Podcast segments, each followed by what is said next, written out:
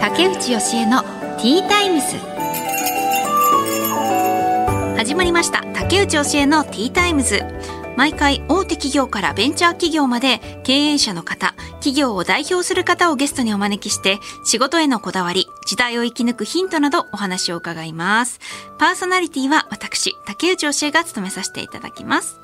えー皆さんからねいろいろメッセージをいただいているんですけれども今回もそれをご紹介させてください、えーラジオネーム3度の飯より1度の休み。疲れてる方からのメッセージですかね。休みがあんまない方なのかな。はい。えー竹内さんはお家で必ず常備しているものってありますか？私の家では冷凍餃子梅干し納豆牛乳2パックは必ず欠かさずあります。えー牛乳2パックもあるんだ。牛乳って結構あの賞味期限があるから割と飲んでる方ですね 牛乳を。へえあとね冷凍餃子わかりますね。なんかね今夜何も作るものがないみたいな時の救世主ですよね。冷凍餃子って。とりあえず冷凍餃子があればあとご飯と、まあ、納豆と 出せばねみんな生きていけるんで。わかる。梅干しはうちないな納豆もありますね。うんうんうん。わかる。あとうちは最近まあ個人的に必ずあるのはチーズ なんですねチーズ大好きなんでなんですけど最近ハマってるのがあのヨーグルトと生クリーム泡立ててそこに自分の配分でいいと思うんですけれどもお砂糖を入れてでそれをヨーグルトに入れてぐるぐるぐるぐるって混ぜてで冷凍庫に入れるんです。で途中で固まりきる前にちょっとこう崩したりしてでそうすると美味しいヨーグルトアイスが 完成するんですね。私結構今爽やかなアイスが好きでしっかりしたアイスクリームだとちょっと濃厚じゃないですか。それよりもちょっとねさっぱりしたものが食べたいまあ妊娠中だからっていうのもあるのかもしれないんですけれども、うん、すごくちょうどいい感じでハマってますね。暑い日とかはそこからこう開けてヨーグルトアイス食べてお砂糖も自分の配分でいいのでまあそんなにね太るのが気になる方とかは少なめにすればいいですしおすすめですよ。うん、あで持つんでね。冷凍してるから。はい今そんな感じでハマってるのがそれですかね。はいありがとうございます。さあということで今回のゲストお一人目が FA ロボットマネジメント株式会社代表取締役の三輪洋介さんです工場の自動化やロボット化のコンサルティングをされている方です。そしてお二人目が東京インターナショナルヨガ主催のアキさんです。ヨガ講師をされている方です。どんなお話が聞けるんでしょうか？この後たっぷりお話を伺います。最後までどうぞよろしくお願いします。竹内義恵のティータイムス。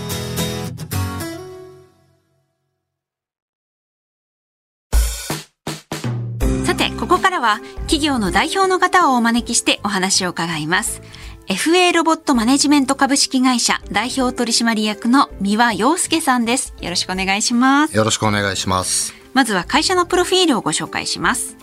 FA ロボットマネジメント株式会社は自動化、ロボット化を企画構想段階から導入後の運用までトータルでプロジェクト管理を行う会社です。国内中小製造業の企業様のものづくりを革新し、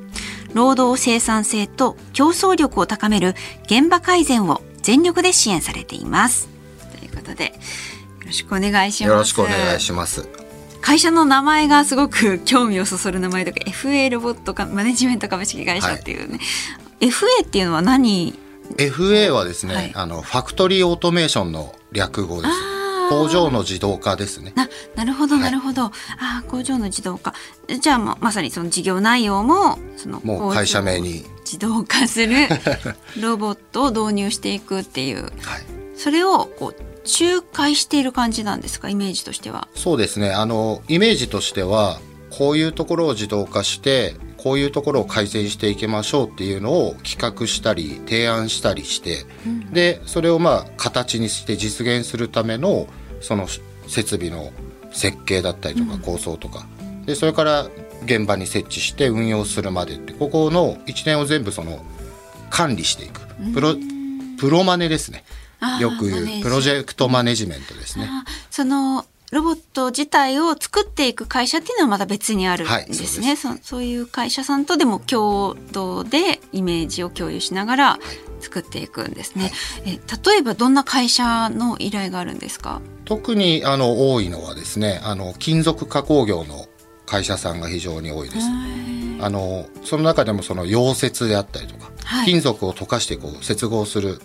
加工であったりとか、あと研磨ですね。表面をこうきれいに磨く加工だったりとか、うん、そういうところが、まあ、よくあの産経作業とかって言われるんですけど、まあ、きつい危険汚いみたいな作業があるんですけど、ここをやっぱり自動化していくいきたいという依頼が非常に多いですね。えその金属加工のところだとどんなロボットがあるんですか、まあ、たくさんロボットといっても種類があって、うん、であのよく使われるのはあの産業用ロボットと言われる、関節が6個ぐらいあるこういう、まあ、見たことあるかもしれないですけど本当、はい、まさにこうなんだろうこう右から左に、はい、手の動きみたいな感じで、はい、あの歩行するロボットとかではなくて、はい、本当に手だけを、まあ、モーターで構成されているようなロボットを使うことが多いですね。ああそういうのを導入していくっていうの、はい、あえ結構今でもそのまだ自動化していない会社っていうのは多いんですか？まだやっぱりたくさんあります。はい、昔ながらのやっぱり、ね、自分、はい、人間の手でやっていた、えでもそのやっぱり人間の手じゃないといけない部分もありあるんですかね？そういうところありますね。はい、あのやっぱり日本のものづくりのレベルが非常に高くてで小さい会社さんでも本当にその道30年とか40年の職人さんがやっぱりたくさんいらっしゃるわけなんです。で、そういう方が今後どんどんどんどん高齢化してですね、いなくなっていってしまう。で、若い人がなかなか入ってこないよという時代になってきてて、で、やっぱり職人さんのその経験値とか勘でやっているようなところを自動化するのは非常に難しいんですけど、それでもロボットとか自動機を使って少しでもそれを再現していく。で本当に難しい人間じゃないとできないところだけ若い人に教えていったりだとか人で残していく人の作業として残していくと、そういうまああの全部が全部自動化するわけではなくてやっぱり自動化できるものは自動化していきましょうと。人じゃないとできないところは逆に人はそこに集中していただきたいと。いうふうなふうに考えてます。取って変わるというよりは共存していくためのロボットってことですね。はい。はいそれはあのロボットマネジメントさんにお願いしないとなかなかこう自分たちで判断できない部分とかってあるってことなんですかね？どこをロボット化していいのかわからないみたいなそうですね。あのやっぱり一つのあの金属加工の会社さんでもいろんな工程があっていろんなたくさんの種類のものを作っています。で特にその多品種少量生産あのたくさんのものを少しずつ作るっていう、うん、まあ、生産方式が日本の中小製造業が多くてですね。やっぱりその一つのものを大量に作るってなると自動化するのは非常に簡単なんですけど、うん、確かにその機械さえあればいいですよね。はい、そうですね。でいろんなものをいろんな条件で作らなきゃいけないって言った時にあのそれをじゃあどこを自動化するのが一番いいのか。っていうのをやっぱ考えるのは非常に難しいですよね。そっか会社にとって一番こう、まあお金を投入するとしたらどこに投入するのが一番いいかっていうのを判断なかなかできないっていうのは、はい、ああるかもしれないですね。あ確かにあの大きなあの企業さんだとあの生産技術部門っていうのが社内に部署があってですねやっぱりそういうとこをしっかり分析する専門の人たちがいらっしゃるんですけども、うん、私があの主にご支援させていただいている企業様ってやっぱり従業員100名以下とかそれぐらいの企業さんなのでそういう企業さんとやっぱり生産技術部門っていうのがないですよと。もう社長以下全員現場で仕事してますよ。っていう企業さんなので逆にその社長が自動化していきたいなと思った時にその投資の判断材料になるものを集められないとでそこをあの私があの一緒に社長の、まあ、右腕となってご提案させていただいて、で社長に判断材料を持っていってですね。で投資を検討していただくというようなことをしています。三輪さんご自身はこうどのような経歴でこういう今開業に至ったんですか、はい、あのまあもともと私もその大手の製造メーカーであのずっと大学卒業してからずっと仕事させていただいてましたと。そうなんです、はい。製造メーカーっていうのはあのロボットをで使はなくて普通の例えば、まあ、不織布お子さんの紙おむつを作っている会社だったりとか、はいはいはいはい。あとは自動車用のこの窓を上げ下げするモーターを作っている会社だとか、へーうんうん。そういうあの割と大きな上場企業のメーカーの生産技術として自動機をどこに導入するべきかとかどういうふうにするべきかっていうのはその大きなメーカーの中ではやらせていただいてたんですね。うんあそういう経験がおありで、はい、そうですね。でその後どうされたんですか？それからですね、あのメーカーで勤めた時に、まあ、海外の現地法人の立ち上げみたいなので、あのメキシコ合衆国に、うん。あの赴任する機会があってですね、えー赴任を終えて、まあ、帰ってきた時に一旦なんかこのこれまでと違うことをやってみたいなっていうふうにちょっと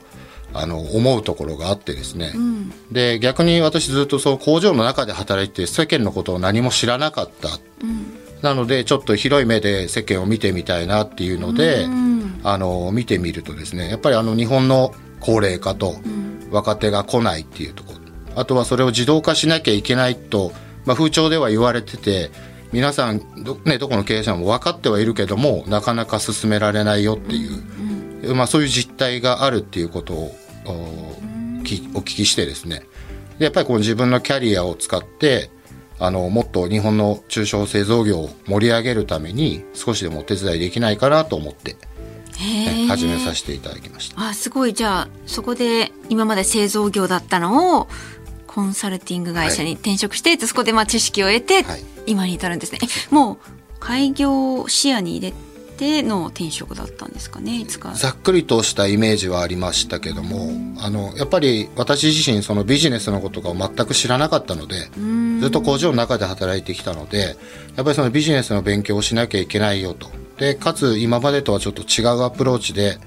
あの仕事をしてみたいよっていうことで、まあ、ちょっとご縁があって、まあ、コンサルティング会社の方で入らせていただいてでいろんなそのあのお勉強をさせていただいてでじゃあもうやろうと 決断したのが、まああの本当40歳になってかああで今あれですよね。開業されて6ヶ月、らはいそうですね。なので本当に割と開業したてというかほやほやです。ほやほやで。ほやほやです。ほやほやで。どうですか？あの今まだ6ヶ月の段階ですけれども、手応えというか。そうですね。あのもう何度かいろんなあの企業様からお問い合わせもいただいてですね。あの結構忙しくやらさせていただいてます、もうその6ヶ月の段階でそんな来るもんなんですね。はいそうですね。あ 今そうですね。3社4社ぐらいご支援させていただいてます、ええもともとつながりがあったとこですか？それとももう PR してきた方々なんです。か、どちらもいらっしゃいますね。あもともとあのお付き合いさせていただいた、あ企業様もいらっしゃいますし新しくお問い合わせいただいて。ーうーん。こういうお仕事されている会社ってあるんですか？あまりないですね正直あ申し上げて。そうなんですね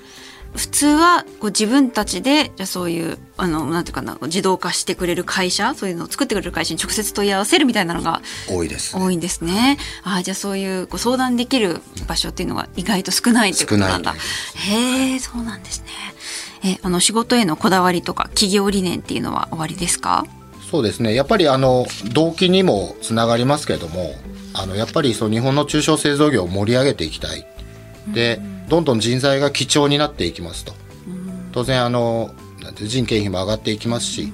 でやっぱり製造業とか手を汚すような仕事に入ってくれる若手は本当に減ってきてますよと。で、まあ、そういう、まあ、環境の中でも自動化を進めてですねやっぱり付加価値、まあ、よく利益率なんか言ったりしますけれども単純にやっぱりあの少ない原資で大きな利益を生むような構造に転換していくようなお手伝いをしてですね日本製造業全体が盛り上がっていけばいいなというふうに思ってます。ねえじゃあ将来的にはどうなっていきたいっていう構想を描いてらっしゃるんですか？そうですねあの日本がですねあの当時やっぱ30年前40年前はやっぱり日本がものづくり大国と呼ばれてた時代もありますけどもやっぱりそれぐらいまでですねやっぱり日本の製造業はやっぱり自動化が進んでてものづくりの品質も高くてやっぱり世界ナンバーワンだよというふうに言われるようなですね時代にしていきたいなとは思ってます。壮大ですけど。いやいやいやでも本当そうですよね、なんかやっぱり日本人のプライドみたいなのがそこにありますもんね、私あの別に製造業で働いてるわけじゃないですけど勝手になんか日本人はものづくりが得意なんだみたいなこうちょっとプライドみたいなのがあるのでそれは守っていけたら嬉しいなというふうに思いますね。はい、はい、ありがとうございます。はい、ありがとうございます。ということで FA ロボットマネジメント株式会社代表取締役の三輪洋介さんにお話を伺いました。ありがとうございました。ありがとうございました。竹内義恵のティータイムズ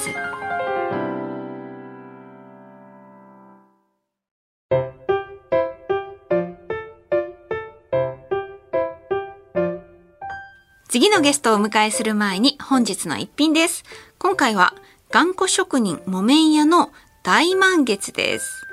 すごいいい香りが漂ってます。この醤油の香ばしい香りが今、ブース中に。うわー、いい香り。おせんべい意外と久しぶりかも。いただきます。うん。うん。うん。うん。おいしい。いい音。うん。まさにね、大満月っていう名前の通り、大きな丸いおせんべいです。満月のような。うん、結構細かいひびが入ってて。うん、醤油がね、濃いめですね。うん。サクサクで、歯ごたえも良くて、頑固職人が作ってんですね。頑固職人木綿屋っていう名前の。頑固職人が作ってそうなおせんべいですね。こだわりのなんか昔ながらのおせんべいって感じします。たまにね、おせんべいって食べたくはなるんですけれども、意外と私、洋、洋に行っちゃうタイプなので、久しぶりかもしれない。でもなんかおせんべいって結構いろんな種類があるじゃないですか。こうもちもちした、なんかしっとりしたおせんべいとか、固めのおせんべいとか、あとサクッとした軽いおせんべいとか、いろいろあるけど本当人によって好き嫌い分かれますよね。私うーん結構しっとりしたおせんべい好きで割と買ったりするんですけれどもまあでもなんか久しぶりに食べてみるとやっぱいいですね。この歯歯ごたえを楽しむっていうか。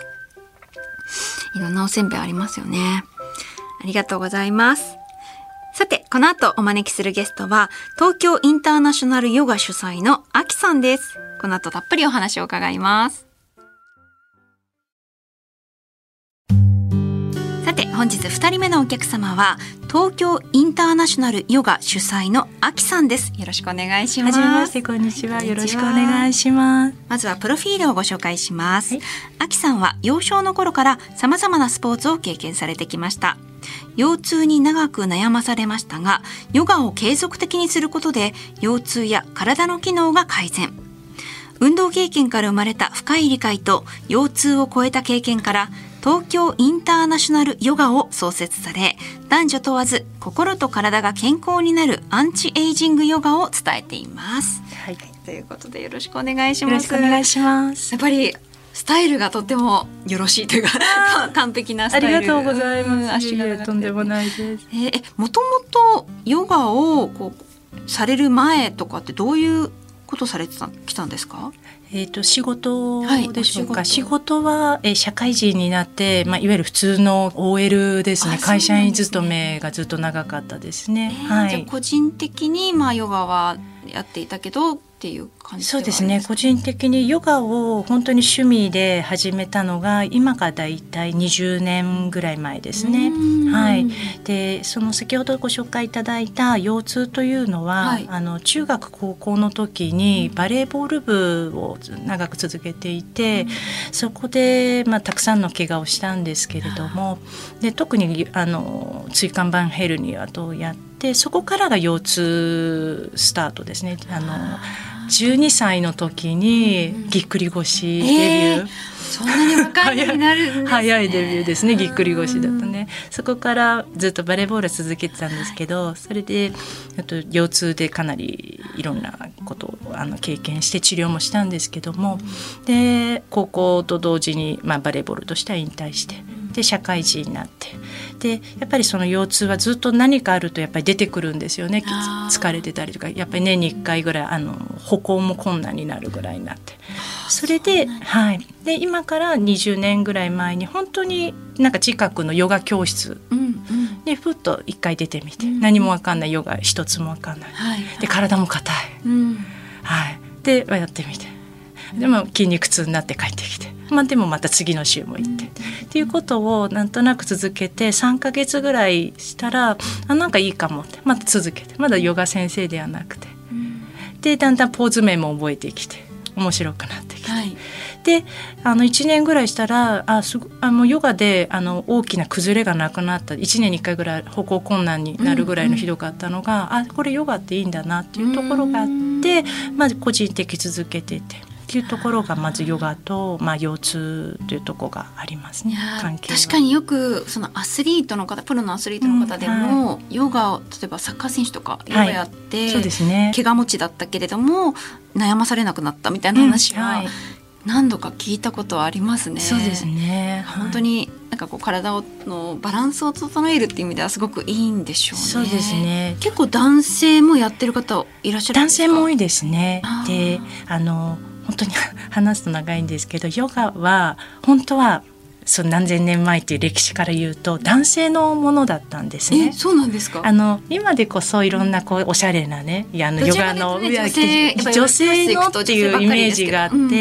男性がそのヨガ教室に入るのが逆にこうやっぱ恥ずかしい、うん、じゃなくて歴史的には男性のいわゆる修行のだったわけですよ。で逆に女性はやってはダメだったんですよ。けどそのうちまあ女性も、まあ、本当に長い話を言うと、女性も参加していいようになって。てその後だんだん長いでこうあの海外の有名な方がこう綺麗なウェアとか着て、うんうん、なんとなく女性の男性が逆にそう入りづらいってあと恥ずかしいとか、はい、本当は逆なんですけど、はい、恥ずかしいって思わなくても全然本当は はいいいんですけど、はい、で男性も多いですね今される。であの日本より多分海外の方が特に男性の、はい、ヨガをする方多いかもしれないですね。東京インターナショナルヨガというねお名前ですけれども、はい、海外の方もお客さんでいらっしゃるんですか？あ多いですね。はい、ね、まあそこを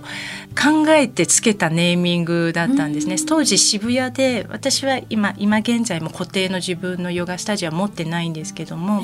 渋谷で始めたんですね、はい、で多くのヨガの、まあ、インストラクターが例えば私だったら秋ヨガとか例えば名前結構つけるんですね。ただ考えた時にあ香港の生活から帰ってきて始めようと思った時に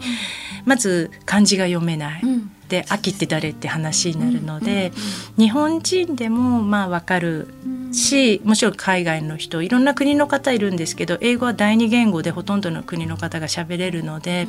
で分かりやすく東京もうはい、もうすぐに分かる、まあ、渋谷とはいかない。東京、でインターナショナル国際ヨガ、もうシンプルで分かりやすいネーミングで、まず注目というか分かってほしい。別に私が自分自身が有名になろうっていうとかいう気持ちは、その当時もだし今自身もあんまり今現在もあんまりないんですね。うん、とにかく分かりやすいみんながあのいろんな国籍あと言語ヨガの経験あと年齢、はい、また年取ってがダメだとか体硬いからダメだとかとにかくそういういろんなものをとにかく気にしないで入ってきてほしいっていうのが、を作ろうと思った。あきさんご自身はバイリンガルでいらっしゃるんですか？あの私の英語はまだ完全で完璧ではなくて、今現在も勉強続けてるんですが、一応まあ日本人で日本語と、はい、あと香港にいる時に勉強、うん、香港はどうしていらっしゃった香港はあの家族の駐在があったので、それでまあ帯同だったんですが、はいはい、私はあの家族が結構海外に行ってまた離れて暮らしてるって感じで、うんうん、結構一人であったと子供とだったんですけど、そうなんです、ね、はい、でもうとにかく、えーと、その時に3年から5年でまた帰国しますよって言われてたので、うん着いた時から何を何しようと。何しようって何を得て帰ろうって。いう意味です。はい、あの美味しいもの食べようとかいうことではなくて、うん、何を得て、まあ、スキルとして日本に帰った後、残りの私の人生で使えるものが欲しかったんですよね。うんうん、えー、で帰ってきてから今ねオンラインでヨガのレッスンされてるっていうのをホームページに見たんですけれども、ね。はい、どういう形で授業を行ってるんですか？あ、えっと、定期定期クラスといって、まあ、同じ料金月の料金でまずあ2種類あってグループですよね。うん、であのもう時間と告知をしてでZoom のあのログインの情報を前で流しといて、うん、で各もういろんな地方の方とか入ってきて、はい、っていうのが定期クラスで、まずグループですね。うん、それと今結構多いのがプライベート。やっぱりあのグループで受ける方がいいって方もいるしいろんな理由でやっぱり1対1のがいいって方が多いので、プライベートでやっぱりあのその情報をやって時間になってお互い入ってきて私は家から配信で、でまあ大体60分という。オンライン以外もあるんですか？対面っていうのも。対面もあります対面でどこかスタジオで、うん、あの体を見てあってそのその方の特に体にとお悩みに一番特化できるので例えば腰痛とか、うん、そこに特化してできるだけそこを解決するような形で、はい、やってます。どのくらいの割合なんですか？そのオンラインと対面基本週どプライベートでも、まあ、個人でもその定期でも週1回ですね定期は実は先月まで週2回だったんですけども、うん、私がちょっとかなり忙しくなってしまったので今週1にしてもらって。オンラインと対面どちらの方がこう比率っていう今プライベートの方が多いですね。結構。はい。で1対1が多いんです、ね、のオンラインが多いですね。今ね。結構地方からとか、うんうんうん、はい、どこからでもね、はい、オンラインだととても便利だと思います。ででまた対面が戻ってはいるんですけど、はい、でもやっぱりオンラインっていうツールの便利さっていうのはやっぱりあって、うん、いろんな需要があってコロナの時は本当にやっぱり皆さん感染をっていうこと。でもその他に例えば赤ちゃんがいる方、うん。うん、あのどなたか面倒を見てるとくれるとかまずそもそもお母さんねあのご自身の時間作るってことがまず1時間なんてぐらいの。はい、1時間で外に出ると2時間ぐらいとそうでしょ？もうやっぱり、でもね。なかできないですねなかなか。そういうお母さんまずは赤ちゃんがいる、まあ、妊娠中の方もですし赤ちゃんがいると、まあ、赤ちゃんというか小さい子がいると、特にまだ幼稚園前の未就学出にくい、ね、だからやっぱスタジオに行ってるっていう時間がないっていう方はコロナとは関係なくてやっぱりそのでもやっぱり自分の運動不足というよりも。まあそれもあるんですけどやっぱりお母さんがねお子さんにすごく時間をとってて自分のための時間がすごく少なくなると思う、ね、お一人目がもうご経験なら。やっぱりそのヨガで1時間自分のこう呼吸とかに集中できるっていう時間が本当に貴重でおそらくあの意味としてあって、あのお一人目がいるからね。ヨガやりたいな。今聞いてオンラインだと、うん、本当さっきまで台所でお皿洗ってて、あもう9時だ。パッて入ってで終わってパッてまた、でもっと言うとたまにお子さんが入ってくる時もあるんですよ。なんか、はい、できそうですね。でもまあそれはね気にしないで、うん、グループであっても別にミュートにすれば。いいし、うん、そうあと変な話だけどお化粧して外に出なくていいし、うんうね、もう家のね洋服で入ってくださっても全然、でどうしても忙しかったら「もうごめんなさいちょっと出ます」って言って、はいはいはい、じゃあまたって。あって感じでできるから、需要があるのか。お家の方の介護、うん、あと最近多いのがペットの介護。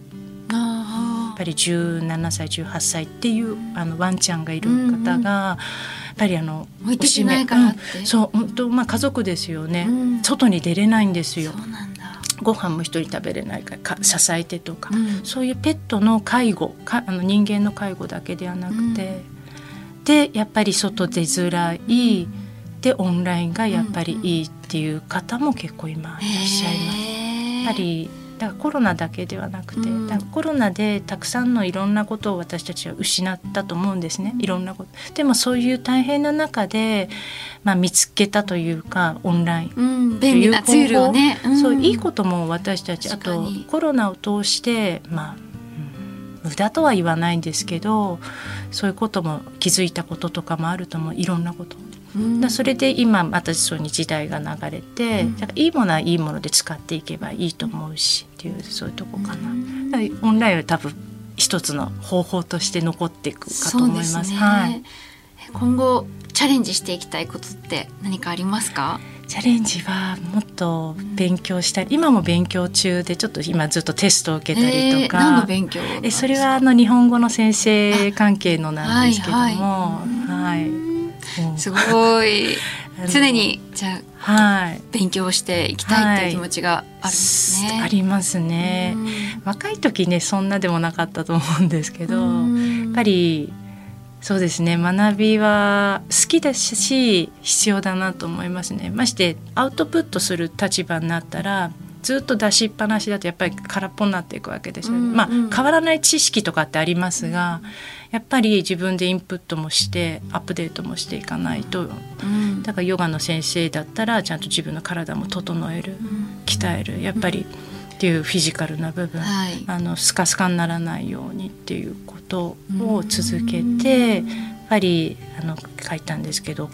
人生は短いっていつもあ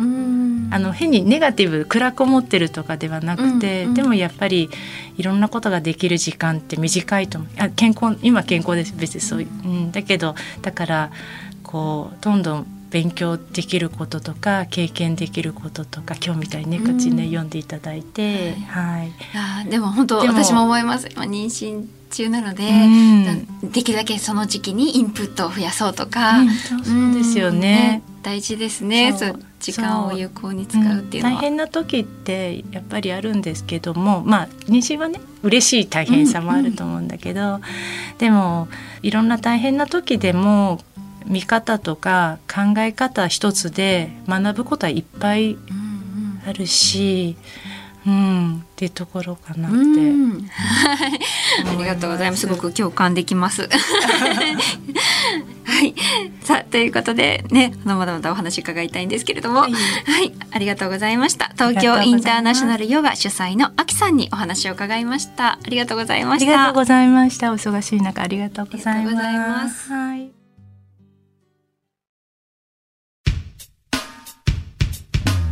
竹内教えのティータイムズ。そろそろお別れの時間となりました。えお一人目が FA ロボットマネジメント株式会社代表取締役の三輪洋介さんでした。あの収録後にちょっとおっしゃっていたんですけれどもあのメキシコにねあの行かれていたっていうお話ありましたが